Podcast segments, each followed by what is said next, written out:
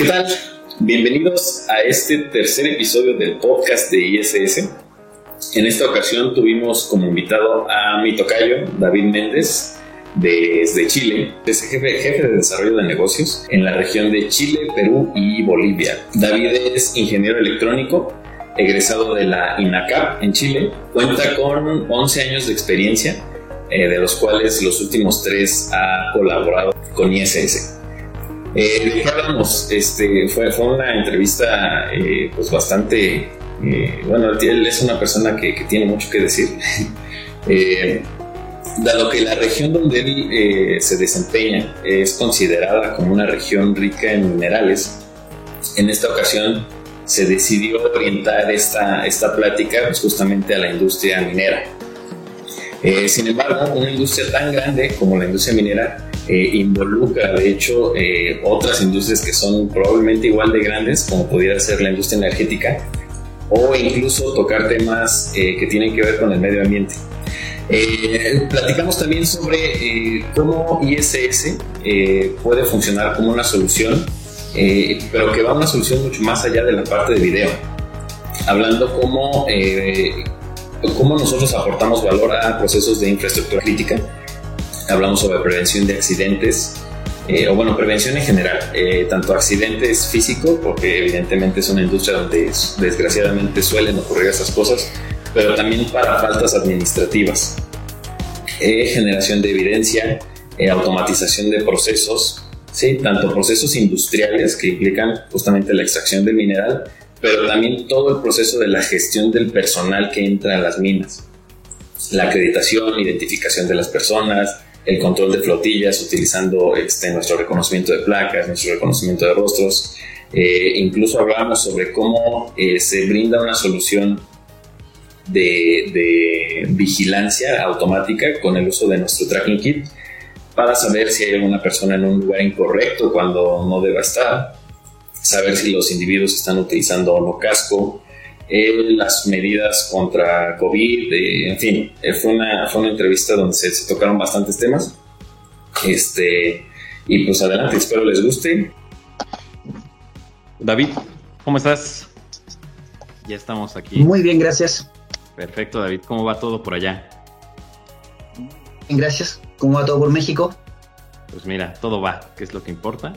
Estamos vivos y este, afortunadamente aún en pie con este proyecto que, que vemos que está dando buenos resultados, está generando interés y pues tratando de, de involucrar a más personas, este, pues primeramente de nuestro equipo, porque seguramente hay, hay, buen, hay buena experiencia y buenos comentarios este, y sobre todo temas con quien, temas que discutir con, con personajes de aquí de la, de la organización. Este, eh, bueno, ahí eh, en Chile tengo entendido que un, buen campo en el que, en el que estamos eh, atacando ahí, teniendo iniciativa con proyectos, es el tema de minería. Este, eh, aparte de minería, ¿hay algún otro, otro ámbito en el cual también estén este, con buenos proyectos o, o, algo por el estilo? Sí, claro. Bueno, hoy día Chile se, se, se, caracteriza, digamos, por supuesto, a nivel mundial por todo el tema minero. Somos sin duda hoy día uno de los países que más producción, que más compañías mineras, que más empresas trabajan, digamos, uh -huh. eh, mayor participación laboral, es decir, es una de las fuentes de trabajo más grandes que hay hoy día también en, en, el país y por supuesto que eso también significa en un tremendo aporte que la minería en definitiva entrega al Estado de Chile, digamos, a través de todos los impuestos, ¿correcto? Claro. Para poder desarrollar lo que también, digamos, un poco Chile quiere. Entonces, en definitiva, hoy día yo siento que somos, eh, podríamos decirlo de alguna forma, que somos como un farol al respecto por toda la experiencia que hemos tenido en ya casi más de 100 años de experiencia en la explotación del, del, mineral rojo a través de procesos industriales. Entonces, en definitiva, tanto como la minería, se devengan otras vamos a decir que actividades que necesariamente tienen relación con la minería y que también, digamos, son una fuente importantísima de ingresos, de facturaciones, de proyectos, etcétera, etcétera. Entre las que vamos a poder determinar, por ejemplo, primero, energía. Toda compañía minera, por defecto, va a requerir una tremenda demanda de energía para poder hacer la, la funcionalidad, digamos, de la, de la mina como tal. Entonces ya de una vez, por lo general, hoy día los proyectos cuando son presentados frente al gobierno traen una etapa de sustentabilidad. Y esta sustentabilidad tiene relación también con el cómo se van a conseguir los recursos para poder hacer estas explotaciones de la forma correcta. De, hecho sea de paso, toda vez que tú vas a intervenir, por ejemplo, un área geográfica, cuando los geólogos llegan y dicen, oye, acá, acá, acá hay una beta, vamos a explotar esta beta. Bueno, el estudio tiene que determinar de dónde se va, bueno, la beta, por supuesto, cuánto es la longevidad de la beta también, porque en definitiva una beta puede ser explotable durante 20 años, en cuyo caso ningún privado va a estar dispuesto a hacer una inversión tan importante por tan solo 20 años de concesión. Entonces, depende también del tamaño de la beta. Luego, cómo eso va a impactar en los recursos que son necesarios para el funcionamiento de la compañía minera, como te decía recién, con el tema energético. Entonces, ¿cómo vamos a llevar energía hasta esa compañía minera que por lo general están localizadas en zonas, este, vamos a decir, de súper difícil acceso? Están en la cordillera normalmente, ¿cierto? Eh, en, altas regiones, digamos, del, país. Entonces, es difícil llegar hasta allá y segundo, también es difícil conseguir allá un tema eh, energético. Eh, la mayor producción de minería en Chile, o sea, perdona, de energía en Chile, dice relación con la producción hidroeléctrica. Entonces, hoy día, a Dios gracias, entre los proyectos y el consumo de las personas, el sistema interconectado central es capaz hoy día de entregar la energía que se requiere, digamos, para el consumo eh, total que hoy día hay. Sin embargo, hay grandes iniciativas. Se estima que de hoy día al 2025 el 30% de la energía en Chile venga a través de medios renovables, teniendo eh, mucho empuje, mucho auge, lo que hoy día dice relación con la energía eólica, como son grandes explanadas donde se producen grandes corrientes de viento, hoy día tenemos parques eólicos de kilómetros y kilómetros a la redonda. Eh, por la posición que Chile tiene geográficamente y el nivel de radiación solar que recibimos, también hoy día una importante la energía solar. Entonces, hoy día también tenemos eh, mucha experiencia en, plantas solares. Por lo general, además, estas plantas tienen un método súper distinto, súper choro, porque en definitiva muchas son, este, vamos a decir, que autosoportadas. Es decir, tú vas, montas la planta y después únicamente le pones seguridad. Requiere muy poco mantenimiento, requiere muy poco personal de operaciones. Por supuesto que la producción es inferior a la producción eh, hidroeléctrica o termoeléctrica o nuclear. Sin embargo, como ustedes deben saber, ustedes también están en México, son parte de la herradura sísmica del Pacífico, ¿cierto? Entonces, bien sabemos que es más complejo, eh, sobre todo en, en, ¿cómo se llaman?, sociedades menos desarrolladas como las nuestras, por supuesto, el hacer uso todavía de la energía, de la energía nuclear. Entonces eso nos ha llevado a, buscar otras alternativas, como recién conversábamos, entre, entre esas el tema eólico, el tema solar, que se devengan, como te digo, derechamente de los proyectos mineros que se van ejecutando en definitiva en el, en el tiempo. Y finalmente, eh, por supuesto que eso aguas abajo significa más gente, más transporte, más empresas de alimentación, más empresas de hospedaje, un poco más de todo. Pero hablando de las grandes empresas que se ven involucradas, también recibe un impacto importante en lo que significa el área portuaria. Okay. Porque para quienes no saben, el cobre de Chile no sale volando, digamos, eh, sale en. Eh, es una aclaración que puede ser un poco básica, pero es súper es super lógica, digamos. Entonces, significa que tú produces en una compañía minera que está, por ejemplo, te voy a dar un ejemplo, Santa Inés de Coyahuasi. Santa Inés de Coyahuasi, una faena que hoy día cuenta con nuestra tecnología, está a 4.500 metros de altura, a cerca, yo te diría que en tiempo, para que lo dimensionemos, lo, dimensionemos de esa forma, a una hora treinta de Iquique, que es la capital de la segunda región de Chile. Entonces, eh, a 120 minutos en vehículo significa que estamos, digamos, súper, súper lejos. Y eso, desde la minera hasta el puerto, se vienen por lo general por lo que nosotros llamamos los mineroductos. Ok.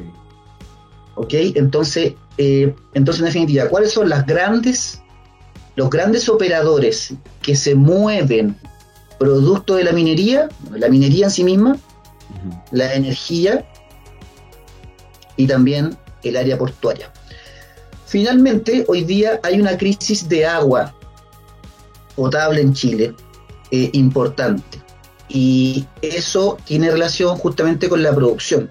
Nosotros estimamos, según eh, métricas que el gobierno tiene, que el 80-85% de la producción de electricidad, gas, agua, en definitiva materias primas combustibles y combustibles, son utilizadas en un 80-85% por la industria y entre un 15 y 20% por las personas. Sí, es así. Entonces, eh, hoy día, ¿qué están haciendo? Hay una importante cantidad de proyectos de desalinizadoras, es decir, plantas que tú vas a instalar cerca del mar que van a jalar el agua desde el mar, agua salinizada, que sabemos que no es potable, se pasa por todo un proceso químico y finalmente esa agua después por, por otro mineroducto, pero de agua esta vez, se sube hasta la minera. Ok. Okay, No es potable porque en definitiva la gente no va a beber de esa agua, es agua que se utiliza para un proceso químico que tiene relación con todo el proceso cierto de la producción de los minerales. Este, eh, hoy día tenemos la chance de hacerlo a través del agua del mar y como somos un país costero, como, como lo es México también. Hay, muchísimo mar y muchísima agua. Efectivamente, tenemos un recurso ahí con muchísima agua que hoy día vamos a poder, o ya se está empezando a utilizar. Hay varios proyectos icónicos en Chile, la misma minera escondida, una de las compañías mineras más grandes del mundo, tiene su propia desalinizadora y con agua que obtienen desde el océano, ya no desde los ríos. Wow, qué interesante. Qué interesante y también qué, qué oportuno, ¿no? Porque o sea, estamos hablando de un recurso que, no, no, valdría la pena tanto gastar en procesos de este estilo. Claro, efectivamente. Te voy a poner un, ejemplo muy particular. Chile y Perú, yo bueno, yo soy responsable, tú sabes que por la región andina sur, que contempla Perú, Bolivia y Chile. El cobre, el cobre hoy día, eh, hablando un poquito de números, eh, para que tú te hagas una idea, el 28% de la producción mundial, el 28% de la producción mundial es producida en Chile. El 12% que ocupa, no sé si el segundo o tercer lugar, es Perú. Entonces, eh, yo como responsable de esta área, digamos, eh, tengo que sí o sí, como tú bien decías al principio, la responsabilidad casi de ir este, a, explotar este mercado en particular que es tan pujante en esta región del mundo. Es decir, entre estos dos países se extrae el 40% del cobre que se usa a nivel mundial por año. Estamos hablando estamos hablando de cerca de 7 a 8 millones de toneladas métricas por año. Eso es lo que produce Chile, eh, Chile y Perú, eh, sumadas, digamos. Eh, entonces, también hay un tema de sustentabilidad, porque, por ejemplo, el cobre Perú, el precio de venta del cobre, es decir, la libra de cobre peruana, es más barata que la libra de cobre chilena. Sin embargo, ahí viene atrás un poco lo que tú mencionabas recién, que es el tema de la sustentabilidad. Porque en Chile hay otras legislaciones que, por ejemplo, eh, aplican mayores impuestos, esto ya es un tema más intrínseco de la minería, no tan asociado a, nuestro producto, ¿cierto? Pero que es importante. Que es, eh, como te digo, intrínseco del, eh, de la producción en sí. Y que dice relación con, como te decía, la sustentabilidad en la que vamos a tener que ver cómo la minera pudiera de una forma u otra afectar a las personas que pudieran vivir en la región. Y hay un tema de responsabilidad civil estatal que habla respecto de eso en las carpetas de sustentabilidad. Entonces los proyectos en Chile son más costosos de hacer, pero porque también hay protección del medio ambiente, por ejemplo. Lo mismo que pasa con la desalinizadora. En Perú hay más agua porque ellos tienen una zona geográfica más alta, más rica en bosques, eh, que nuestra zona norteña, que es mayormente desértica, por lo que no hay acopio de agua digamos, entonces eh, ahí se generan, digamos, como quiebres importantes de diferencia entre cómo vemos la sustentabilidad nosotros, que es la sustentabilidad del negocio, del medio ambiente, de las personas, del gobierno, etcétera, y cómo también, digamos, se ven en otros países pujantes que hoy día también están llegando, digamos, a ser eh, miembros importantes en la participación global de lo que la minería es. Wow. Definitivamente hay muchos, muchos, muchísimos aspectos este, aquí involucrados en todo este, en todo este proceso. Y bueno, partiendo ya de, toda esta gran introducción que nos acabas de, mencionar acerca de la minería en Chile, ya hablando particularmente eh, ahora sí de nuestra, de nuestro aporte, eh, ¿Cómo es este acercamiento entre las empresas mineras y no, vamos a decir ahorita con nosotros, sino cuál es la búsqueda o, qué motiva el buscar una solución de video eh, o de integraciones? Porque estoy bastante seguro de que hay, aquí hay, hay tanto video, integraciones, analíticos involucrados. Entonces, este, ¿cuál es la, necesidad principal que motiva a la, industria chilena de, de minera, perdón, hacia buscar una solución de, de video como, como nosotros. Ok, bien. Bueno, la minería hoy día como tal, vamos a decir que es una industria que primero eh, absorbe muchísimos recursos, como lo conversábamos recién, ¿cierto? Y también requiere muchos recursos humanos. Claro. Entonces, en el momento en que se involucra mucho recurso humano, hay que comenzar a tener control de ese recurso humano. Entonces ahí es donde, por supuesto que nosotros con toda la tecnología que podemos proveer, vamos a hacer una, una diferencia importante respecto de cómo ese control se puede hacer. ¿ok? Entonces aquí, ¿qué tenemos que proteger? Tenemos que proteger las personas, tenemos que proteger los procesos, tenemos que proteger la infraestructura. Esa es básicamente un poco la mirada o las dolencias, vamos a decir, que un cliente minero puede tener para requerir de nuestra, de nuestra tecnología. ¿ok? ¿En qué etapas particulares? Porque ya, como te digo, es, un, es una vertical tan estudiada que hoy día además tenemos como subdividido cuáles son las dolencias específicas. Entonces te puedo mencionar. Tenemos hoy día el tema de los procesos críticos. Es decir, hoy día una compañía minera que está generando miles de millones de dólares, donde un día de detención de una faena puede significar, no sé, yo te digo, 10 millones de dólares en pérdidas.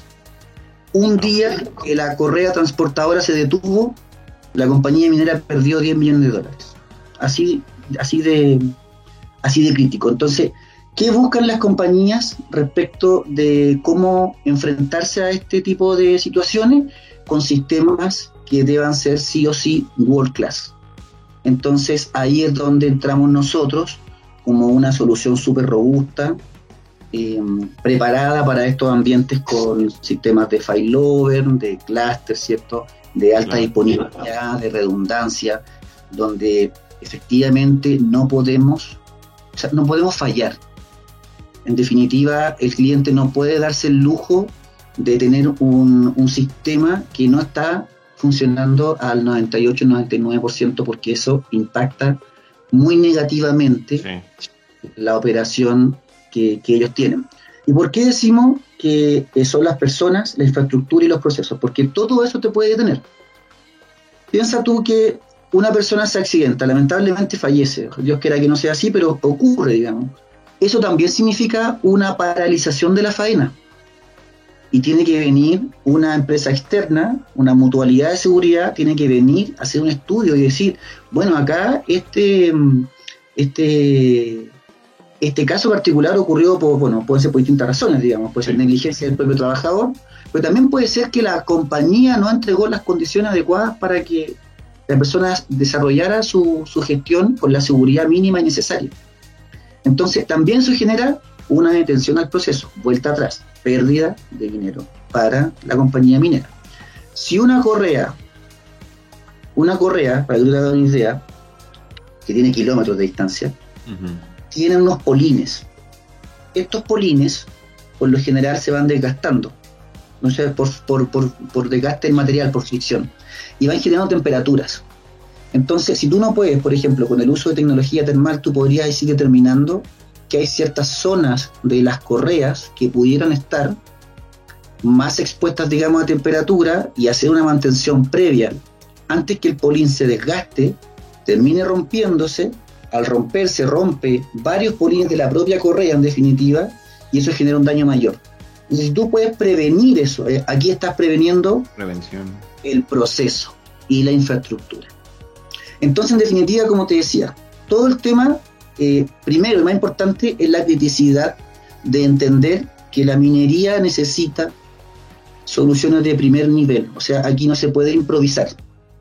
Claro. Aquí el que te pregunta, oye, ¿el sistema hace eh, alta disponibilidad? Sí. ¿Cómo lo hace? Bueno, se demora tanto tiempo. Y muchas veces los estándares son tan altos que si alguien dice, no, mira, mi sistema se demora un minuto en ir desde el servidor 1 al servidor 2, ya no sirve. Porque la transacción es simultánea, inmediata. Entonces, por eso digamos que es tan, es tan importante.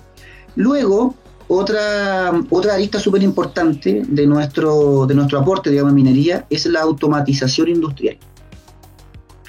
Hoy día, todos estos sistemas están controlados por sistemas SCADA, por sistemas de building, ¿cierto? Con grandes compañías globales eh, que muchas veces también, digamos, tienen sus propios software, sus propios sistemas para poder hacer este control y en donde ahí se vuelve interesantísimo el mix de información que tú puedes conseguir de ambos sistemas.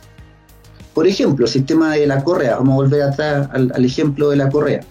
Ellos no tienen cómo determinar con un sensor físico que una parte de la correa en particular está tomando temperatura.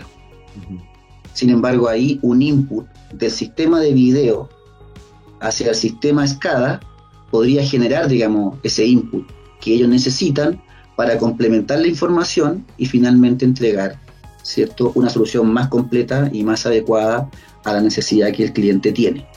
¿Ok? Luego, otra partida importante que ha tomado mucho auge hoy día en, en Chile es lo que nosotros llamamos la protección industrial. Un área que es, bueno, hay dos áreas que son importantes. Primero tenemos protección industrial y segundo tenemos eh, SCO. SCO es seguridad y salud ocupacional, que dice relación con las personas. Protección industrial es un poco los bienes y la infraestructura y el SCO tiene relación con las personas. Sin embargo, ambas áreas tienen que conversar para que los procesos entre ambas, digamos, sean adecuados y permitan el correcto funcionamiento. Eh, ¿De qué estamos hablando? Por ejemplo, zonas de refinería. En las zonas de refinería, por lo general las personas se mueven en vehículos. Y para ir a zonas muy específicas donde hay productos que son peligrosos y nocivos para la persona, para la salud de las personas, tú debes ir siempre sí en un vehículo. Entonces, si tú te bajas del vehículo y fueras desde el vehículo caminando, ¿cierto?, hasta, hasta un área donde no debieras estar eh, sin la protección adecuada, nuestro sistema, como tú bien sabes, digamos que, que es capaz de clasificar los objetos dentro de la escena, va a poder decirle o generar una alerta a un operador diciendo, oye, está acá David, está entrando a una zona, digamos, eh, no adecuada y, sin la protección este, requerida. Sí. Entonces, vuelta atrás, vamos a seguir protegiendo a las personas, vamos a seguir protegiendo eh, los, los bienes y los procesos. Sí, que esto, esto que dices ya va muchísimo más allá de una simple detección de movimiento, ¿no? Porque ya estamos, eh, ya, ya el, el análisis que está realizando me está garantizando que es una persona la que está ahí y que esta persona en efecto no cuenta con la con el equipo de seguridad adecuado, ¿no? Supongo que sí usan por ahí tracking kit o, o alguna herramienta por Claro. el estilo, ¿no? Por supuesto, eh, todas las condiciones que son inseguras, tú bien sabes, eh, el no uso del casco a través de la detección cierto de la misma con nuestro módulo de Helmet Detection. Tenemos también eh, el tema de personas corriendo, por ejemplo, como es una zona segura donde las personas tienen que moverse a una velocidad determinada. También en definitiva ahí se usa, digamos, la analítica de, de no personas corriendo. Áreas de interés donde las personas no pueden estar porque, eh, vuelta atrás, es peligroso para la salud. Eh, unos casos muy, eh, muy buenos que tenemos en Chile, que también son industriales, pero no necesariamente de la minería, sino que del, del puerto, que vuelta atrás tiene relación también con el tema minero, ¿cierto? Es que el puerto es una losa de movimiento vehicular, de grandes maquinarias que se mueven sin poder ver muchas veces por dónde se están moviendo. Entonces, hoy día tenemos tecnología en, en, altos puertos en Chile donde hay cámaras instaladas en los patios vehiculares y de acopio de contenedores para, en definitiva, determinar cuándo hay personas caminando por sectores que son vehiculares. Claro. Luego el operador, con una cámara PTZ, por ejemplo, puede enfocar hasta la persona que está cometiendo esta acción insegura y podría, con nuestro reconocimiento facial, inmediatamente generar lo, que nosotros llamamos un parte de cortesía. Esto muchas veces también tiene que ver con los choferes de los vehículos. Muchas veces también el chofer del vehículo es imprudente, no se detuvo ante un disco pare porque rigen las mismas reglas del tránsito al interior de estos recintos, de estos complejos. Entonces también tú puedes generar ahí un parte de cortesía para el conductor.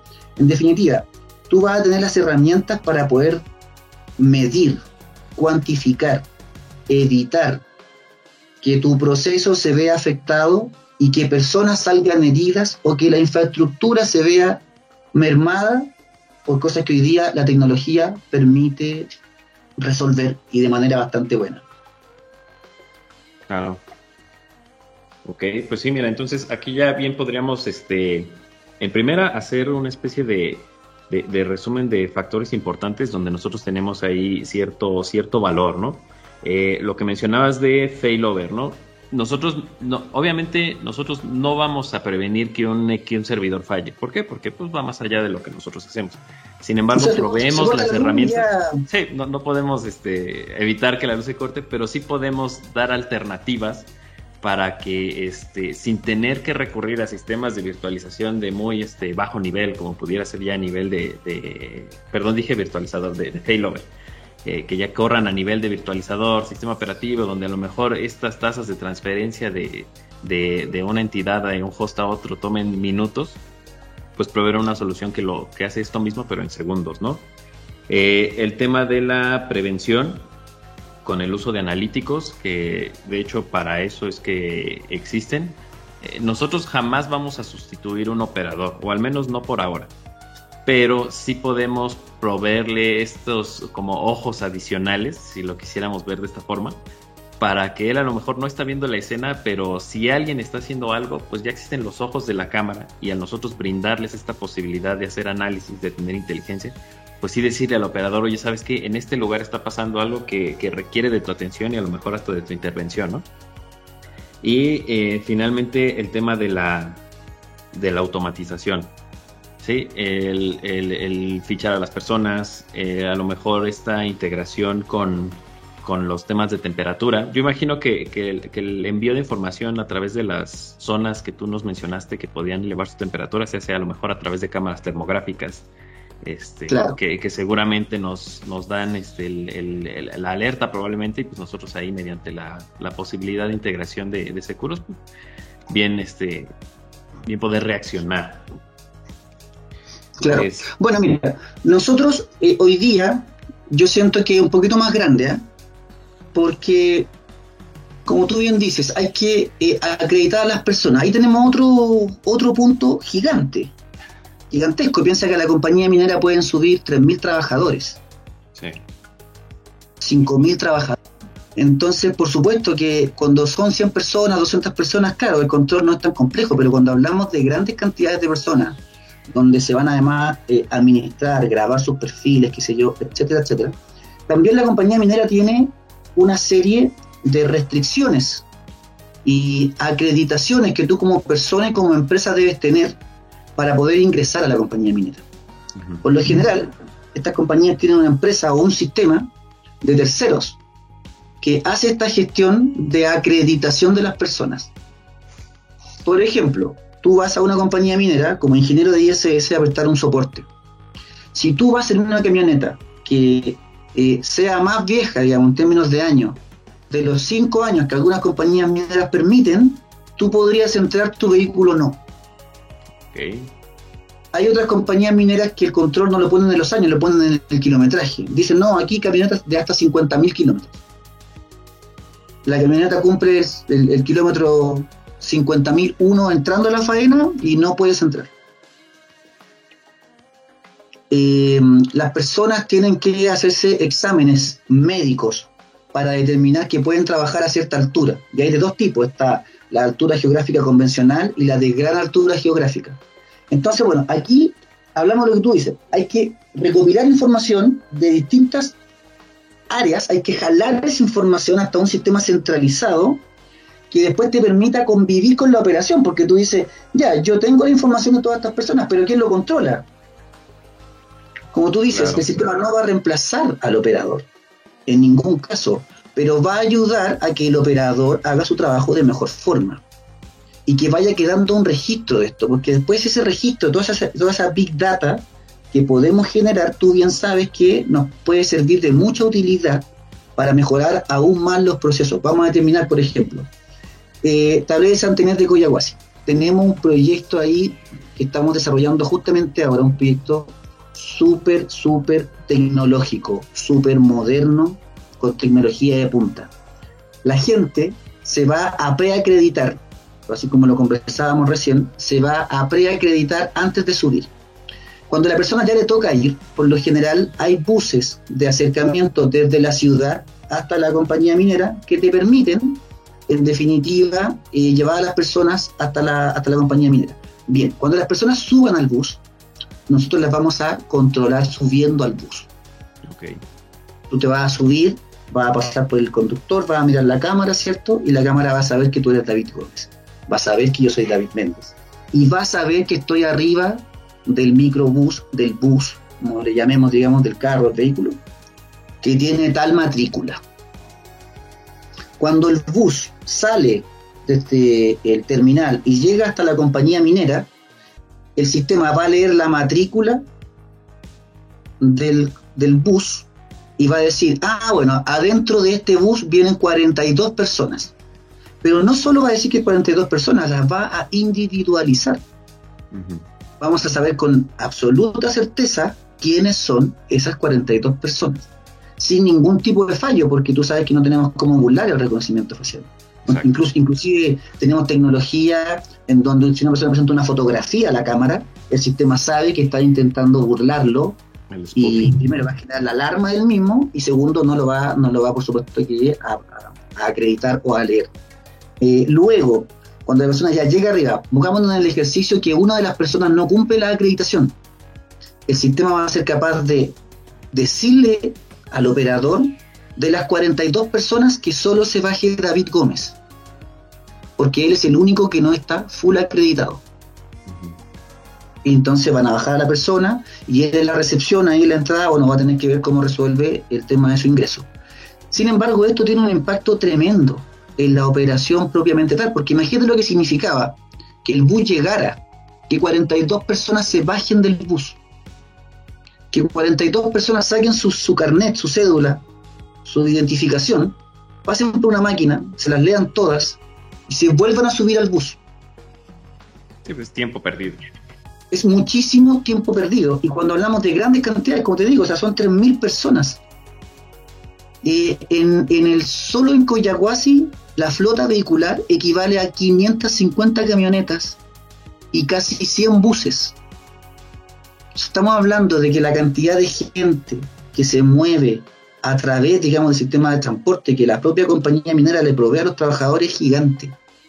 Entonces, ahí es donde estos procesos automatizados son sumamente importantes. Involucramos nuestro reconocimiento facial, involucramos nuestro reconocimiento de matrículas, que tú sabes que funcionan, eh, si es que no, casi muy cercano a lo que es el 100%, cuando todas las condiciones están dadas de la forma correcta, por supuesto. Y, eso hoy día, además, digamos, tiene una segunda patita, que es el área de la protección perimetral del recinto. Entonces hoy día, este mismo proyecto, eh, fuera de esta parte, digamos, súper interesante que te acabo de, mencionar, tiene otra partida que nosotros le llamamos los móviles de reacción. Es una camioneta que tiene una cámara termal puesta en el pickup. en, en, un, en, un vaso, en un brazo neumático que se sube, digamos, automáticamente. Y hay de dos tipos, que son con cámara termal y hay otros que son con radar. Eh, este es un proyecto que hicimos en conjunto con Bosch y con radares Spotter. Entonces, aquí hablamos, digamos, de compañías world class que te permitan, por supuesto, eh, soluciones que también trabajen, por supuesto, que es súper cercano al, al, 100%. Bueno, cuando la camioneta detecta, eh, cuando el radar del, de la camioneta o cuando la cámara termal en un escaneo detecta una intrusión a 1.5 kilómetros, a 2 kilómetros, dirección noreste, qué sé yo, suroeste, un dron automáticamente despega desde la camioneta y se va a la ubicación de la alerta. Todo georreferenciado en tiempo real. La normativa legal respecto de el vuelo de aeronaves no tripuladas en Chile, particularmente, no sé cómo será en otros países, pero al menos acá, la DGAC obliga al, a que el dron puede ser volado siempre si exista línea vista entre el piloto del dron y el dron propiamente tal.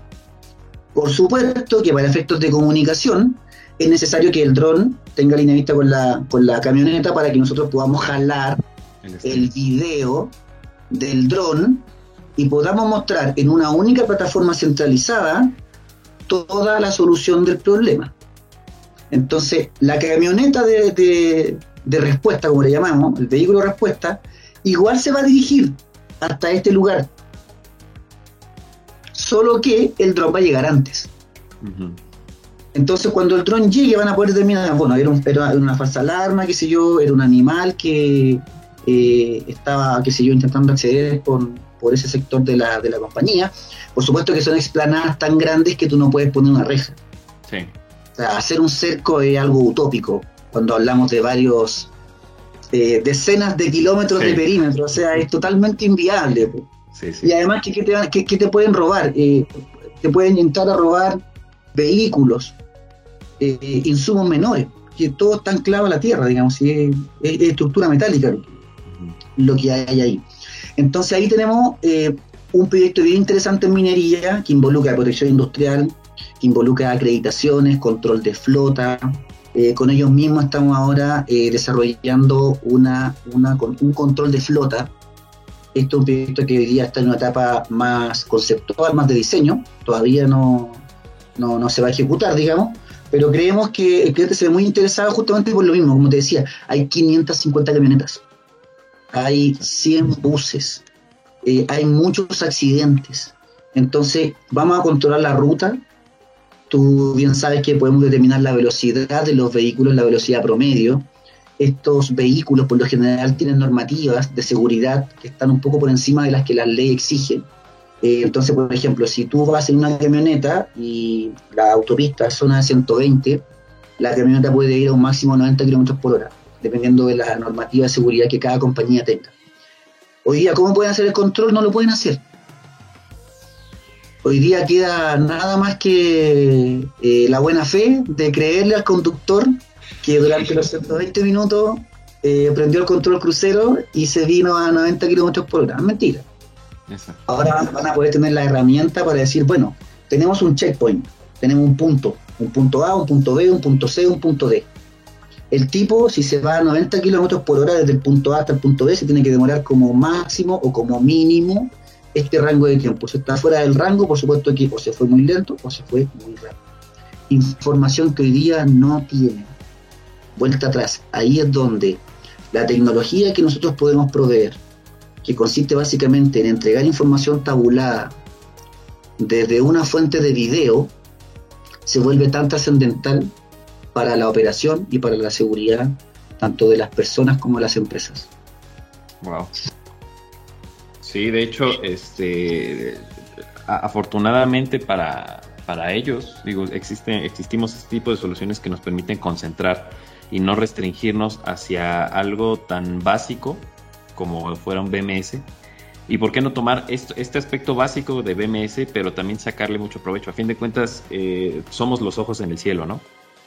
Y qué mejor que hacer este análisis y, brindar toda esta información, como tú dices, tabulada, para que independientemente de lo que nosotros hagamos, poderla entregar a las instancias que le correspondan y así pues hacer su, su respectiva automatización de procesos, toma de decisiones, reacción, porque sí, me imagino que, que la operación en estos centros, este, vamos, debe ser eh, involucrar muchísima personal. O sea, ya hablando de la, de la operación a nivel del centro de monitoreo, ¿no? Ya, ya no nos vayamos a la, a la mina, a los que entran, sino el, puro centro de monitoreo.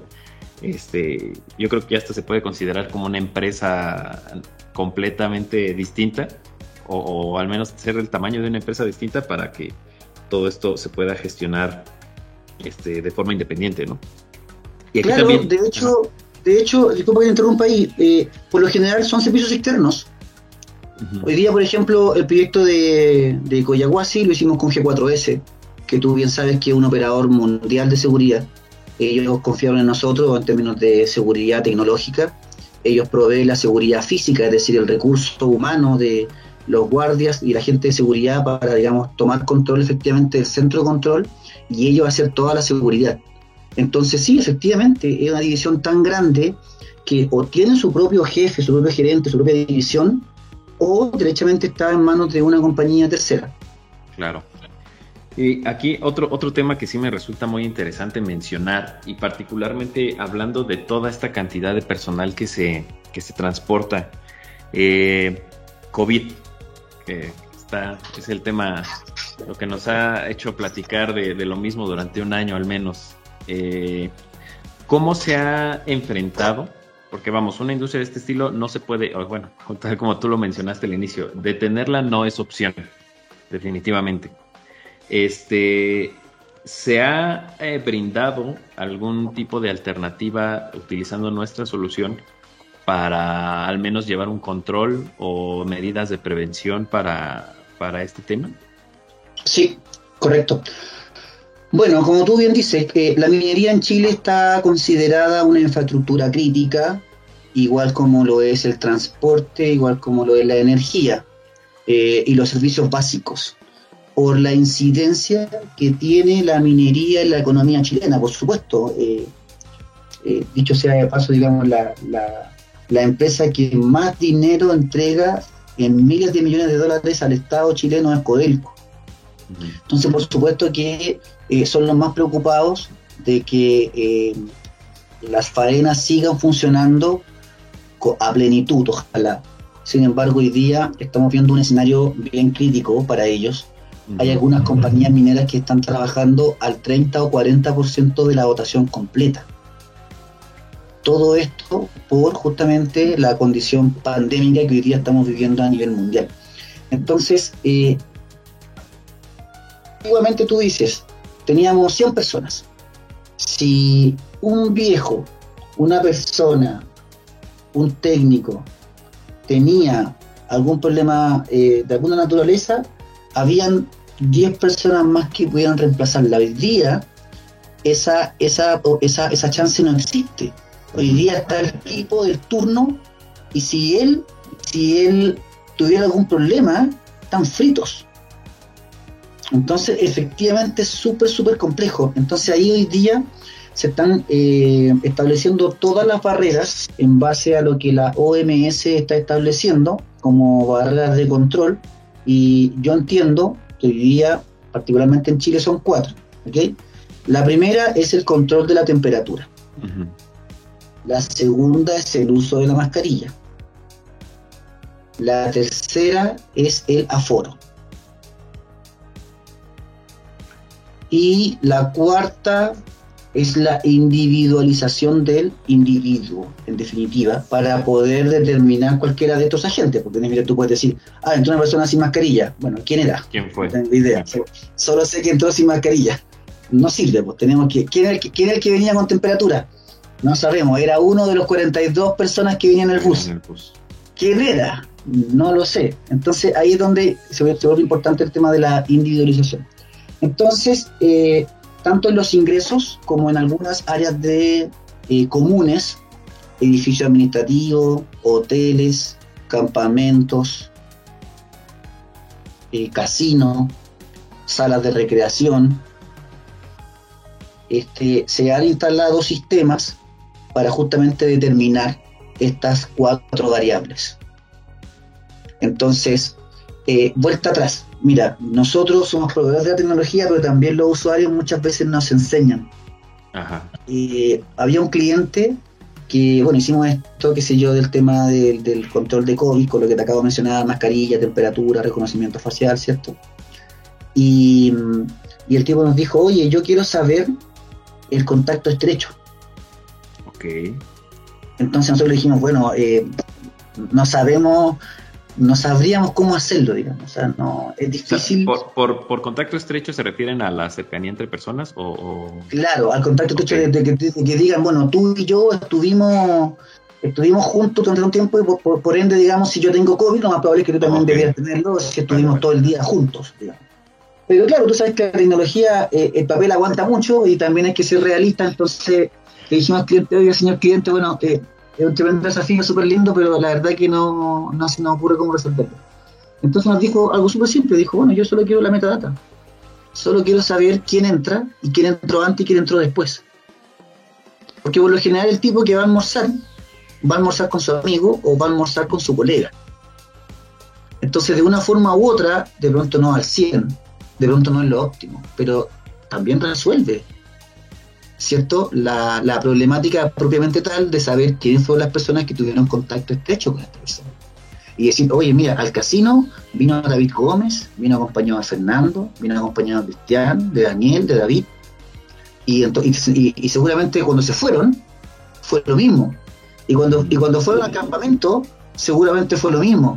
Y cuando fueron, entonces, esa información consolidada, que es lo que yo te decía al principio, es tanto más grande que nosotros, información que nosotros podemos proveer, pero que no lo sabemos, que es el uso que el cliente le puede dar a la, a la plataforma para conseguir eh, el fin que en definitiva se está, se está, se está proponiendo. En este caso era el tema de la, eh, de la cercanía, ¿cierto? Y de la posible coyuntura de estar contagiado.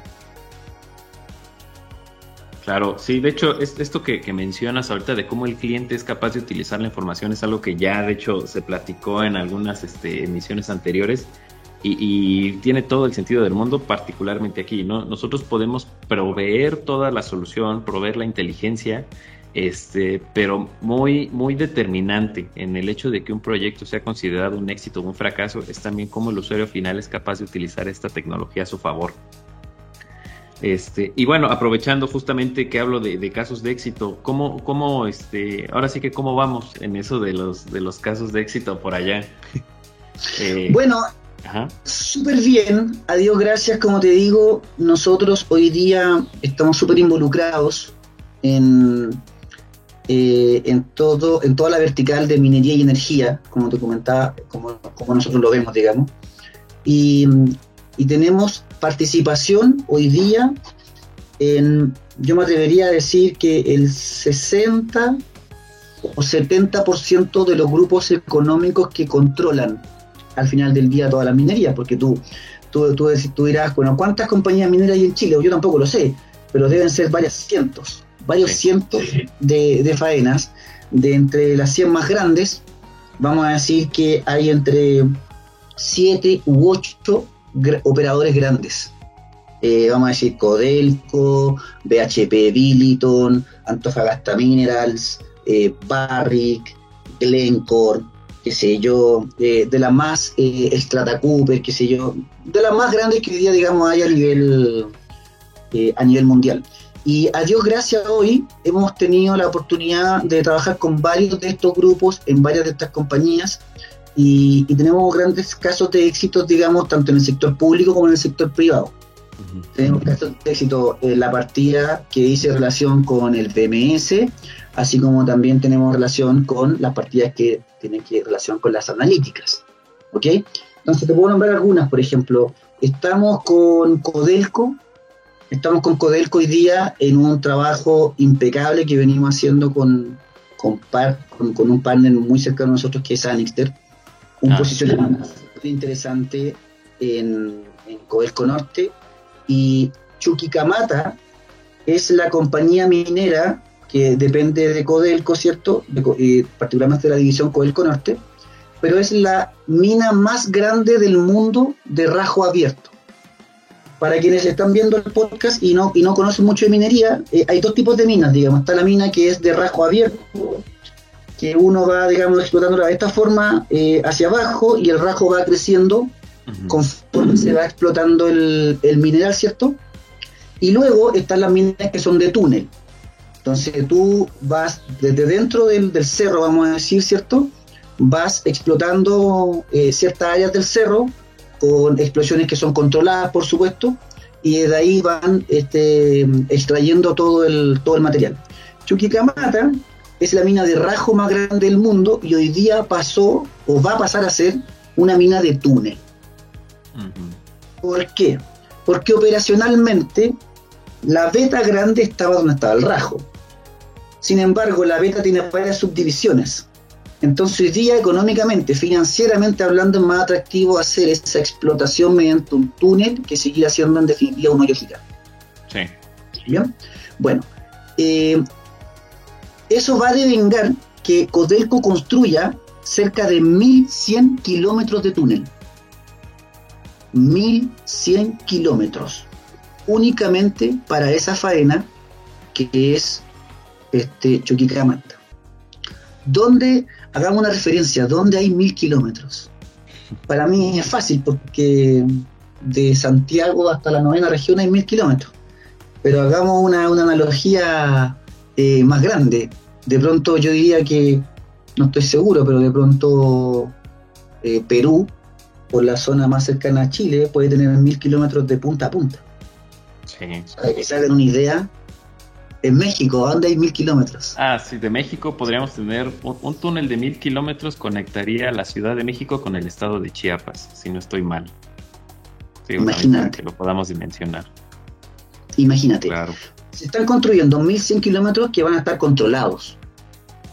Hay N cantidad de subestaciones cada ciertas distancias, cada ciertos tiempos, dependiendo de la topología, digamos, del túnel cuando se va este, introduciendo hacia, hacia el cerro, hacia la montaña, con sistemas de protección, de comunicación, sistemas de... La comunicación al interior es de primer nivel. O sea, uno se imagina un túnel, digamos, eh, súper rústico, sin embargo, tú llegas a una subestación donde hay sistemas de detección de fuego, protección de incendios, sistemas de control, eh, todo está enlazado en una red de fibra óptica eh, de alta disponibilidad, en anillo, con varias, con varias eh, fibras de failover, o sea, es un proyecto de verdad gigante. Solo la etapa 1 está contemplando cerca de mil cámaras para lo que va a ser el nuevo centro de control de esta, de esta compañía. Y por supuesto que bueno, eligieron, eligieron Securos.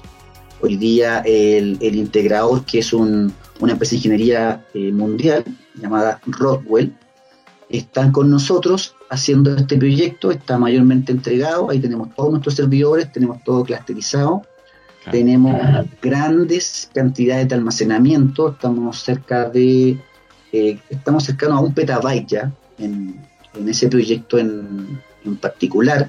Tenemos nuestro video wall, que tú bien sabes que entrega muchísimos beneficios por este ambiente colaborativo en el que varios operadores pueden trabajar en simultáneo sobre los y que por supuesto que entrega ventajas inigualables respecto de hacer un pseudo video wall cuando solo ponen las pantallas y les ponen un computador detrás.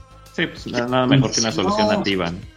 Claro, instalé el cliente aquí en este computador y este computador alimenta estas cuatro pantallas, qué sé yo, y se ve regio. Pero eso no es una solución corporativa, no es una solución profesional. Nosotros, bueno, tú y yo lo sabemos, aquí se lo decimos a todos ustedes también, eso no es lo correcto. Nosotros tenemos un, decodificador, una herramienta, un hardware, que es un procesador de video wall que puede venir en formatos de 8 y 16 pantallas y, que permite decodificar hasta cerca de 300 cámaras en Full HD. O sea, estamos hablando de una, herramienta que por supuesto es muchísimo mejor, es colaborativa, eh, los mismos operadores pueden tener divisiones al interior del video tú puedes decir, este operador va a atender, digamos, esta zona, esta área, este proceso en particular, y este otro va a atender este otro.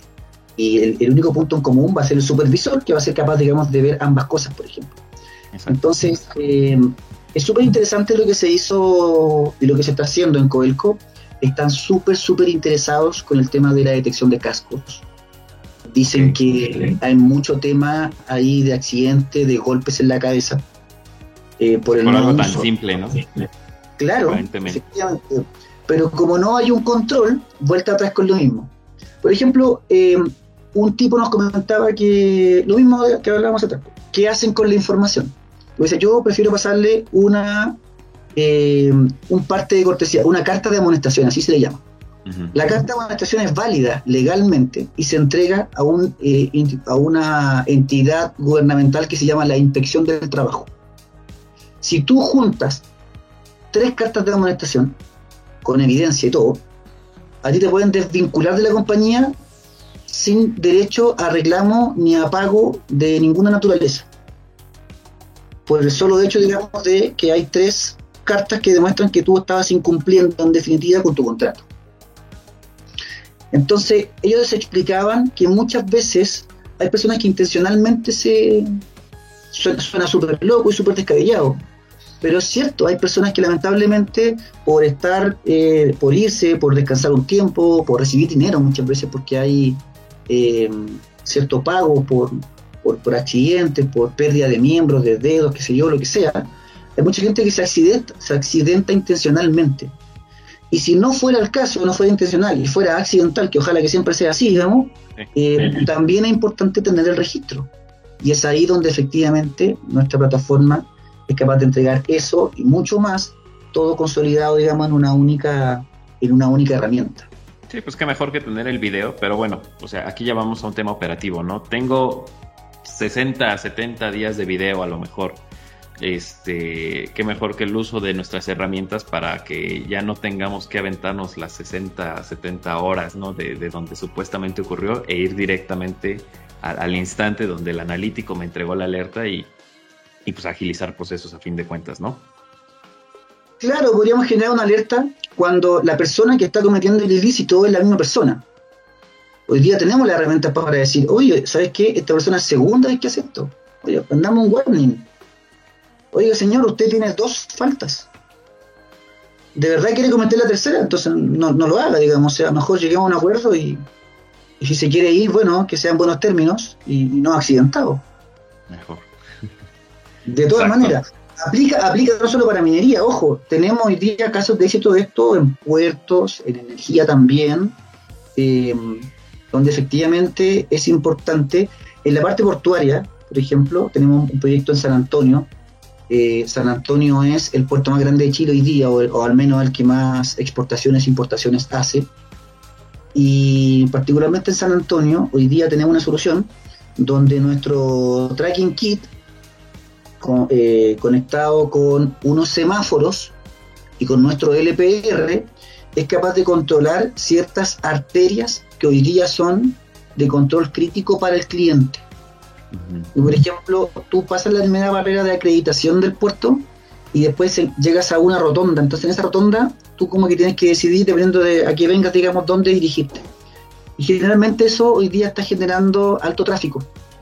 Entonces fíjate que hoy día, bueno, primero, ahí no pueden haber personas, entonces lo primero que la cámara hace es que cuando detecta una persona caminando, genera una alerta. Eso es lo primero. Lo segundo está sincronizado con el semáforo. Si el semáforo está en verde en una dirección, lo voy a dibujar así, vamos a representar de esta forma, si está en verde en esta dirección, hay un conjunto de reglas de tracking kit que se van a activar cuando el, cuando el, semáforo esté en verde en esta dirección. Es decir, que si el vehículo atraviesa derecho, ¿cierto? No está cometiendo ningún ilícito porque el semáforo está en verde. Sin embargo, cuando el, el, semáforo está prendido en la otra dirección, este camión debe detenerse. Entonces, suena súper loco, pero no se detienen. ¿Por qué no se detienen? Porque no hay, porque como está dentro del puesto, y muchas veces no hay otro camión esperando en la otra posición de luz verde, entonces el camión de una vez atraviesa. Y en definitiva comete el ilícito. No es tan grave cuando hay pocos vehículos. Cuando es grave? Cuando hay muchos vehículos. Porque, por ejemplo, no se puede doblar izquierda. Porque como hay en tantos camiones, y un camión es grande con su acoplado, algunos vienen con doble acoplado. Si el camión dobla, genera atochamiento Y entonces, ¿qué están haciendo ahora con este sistema que les proveímos? Ellos están controlando al chofer y la matrícula. Y ya le están sacando partes de cortesía a los conductores que generalmente cometen estos ilícitos. ¿Por qué? Porque 10 minutos de parálisis dentro del puerto, que lo que está haciendo es con maquinaria mover contenedores de un lado a otro, es caótico. Un contenedor tiene que moverse, en general, eh, eh, la razón de tiempo que nosotros hemos logrado determinar junto con los clientes, es que cada movimiento de un contenedor tiene que durar un minuto. Desde que el contenedor se baja del, del buque, mm. desciende, se deposita en el camión portero, que lo mueve dentro de la dentro del puerto, hasta que se detiene, lo toma otra grúa, una grúa RTG, por ejemplo, que son como, como una U invertida, lo toma y lo deposita cierto en el lugar correcto. Todo eso debe tomar un minuto, es decir, la descarga, el movimiento otro minuto y la integración otro minuto. Entonces piensa que 10 minutos de detención de una zona que es crítica está evitando N cantidad de movimientos. Y uno de los recursos más preciados que se tiene hoy día es el tiempo. Claro. Wow. Pues sí, definitivamente este muchísimo que, que, este, que sacar de aquí, de esta plática. Eh, eh, y finalmente digo también ya para, para empezar a concluir, porque si no, yo creo que nos podemos seguir y seguir y seguir. No, yo, te hablo hasta mañana de soluciones que podemos hacer. Este, a futuro, ¿cómo o, se tiene algún este planteamiento o, alguna expectativa a lo mejor de nuevas tecnologías a implementar? Por, ejemplo, esto que nos mencionaste acerca del dron que ya está geolocalizado, que es capaz de, adelantar el camino a la camioneta, bueno, es algo que probablemente, no sé, el año pasado sonaría como algo, eh, a lo mejor sí una idea, pero no más allá de eso que hoy ya, ya se está cumpliendo. ¿Existe algún otro, alguna otra expectativa o algún algo adicional que, que pudiéramos, no sé, vislumbrar como hoy, que se vea como una idea y que a lo mejor en uno o dos años tal vez ya sea algo implementable? Sí, bueno, a ver, yo creo que hoy día eh, con estos clientes en particular hemos hecho un trabajo eh, muy ISS vamos a decir de esa forma. Eh, tú y yo que trabajamos en esta compañía sabemos que nosotros no somos un producto masivo en ningún caso, entonces nosotros no estamos como disponibles, digamos, para hacer cualquier tipo de proyecto con, no sé, pues, con empresas que son más pequeñas de pronto, con pymes o con el mercado domiciliario derechamente. Estamos muy enfocados en procesos, en empresas que son muy, muy, muy particulares. Entonces, por eso digo un trabajo muy ISS, eh, porque con estas compañías hemos venido haciendo un trabajo permanente de ir mostrando nuestras tecnologías y estos clientes nos han venido diciendo a nosotros cuáles son un poco las dolencias que ellos tienen. Entonces, por ejemplo, lo que te contaba de, de Coyahuasi es un caso súper interesante, lo pongo de nuevo sobre, sobre el tapete, porque, por ejemplo, ellos tienen hoy día toda la chance y todo el interés de hacer el tema COVID. Eh, no solo, como lo comentamos recién, sino que también quieren agregar, digamos, otras, eh, otras derivadas adicionales, como por ejemplo determinar el lavado de manos. Claro. Eh, hoy día nosotros tenemos la tecnología para determinar cuando una persona eh, se lava la mano, se lava las manos, ¿cierto? Hace el proceso de higienización y que por supuesto que como un producto nativo nuestro se puede integrar a todas las otras cosas que ya hacemos, con el control de temperatura, el reconocimiento facial, para por supuesto hacer esto de forma más expedita. Eh, en la misma línea, hoy día, por ejemplo, eh, la compañía se nos acercó porque tienen una, una dolencia muy específica que se llama izaje. El izaje es un proceso de levantar algo con maquinaria. Ah, eh, en términos en términos simples, súper básicos, digamos, porque tú dices, yo tomo esto, lo de aquí, lo llevo hasta allá. Sin embargo, cuando hablamos de cosas que pesan varias, varias toneladas, se requiere también eh, infraestructura, maquinarias que sean capaces de mover ese, ese tipo de peso, ese tipo de estructura, qué sé yo, lo que sea. Y también va acompañado, por lo general, de un procedimiento de trabajo seguro. Entonces ahí es donde estamos trabajando con el cliente para poder modificar o adecuar de la forma correcta ese proceso del, del procedimiento de trabajo para que con nuestras analíticas de tracking kit podamos determinar que el trabajo se está haciendo de la forma correcta primero y de forma segura en segundo lugar. Claro. ¿Ok? Entonces, por ejemplo, vamos a pensar que estamos moviendo una estructura que fuera grande. Por lo general, hay siete, ocho personas que están involucradas con el proceso. Está, va, eh, eh, está el conductor de la maquinaria propiamente tal, que puede o trabajar solo o con, un, con, otra persona, ¿cierto? Después hay un supervisor que está mirando desde fuera. Está también el segurito, que es el prevencionista, el especialista en prevención de riesgos, que tiene que estar mirando que todo ocurra, digamos, de la forma correcta.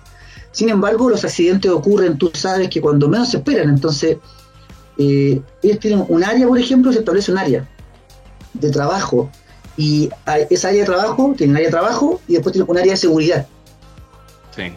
Entonces, por ejemplo, cuando tú estás subiendo esto, tendríamos que tener un sistema, lo vamos a decir así, un algoritmo, algo que sea capaz de determinar que la carga ya está suspendida en el aire y que además podemos determinar que no hayan obstáculos o personas en la posible área que va que podría ser el área digamos de desplome en definitiva.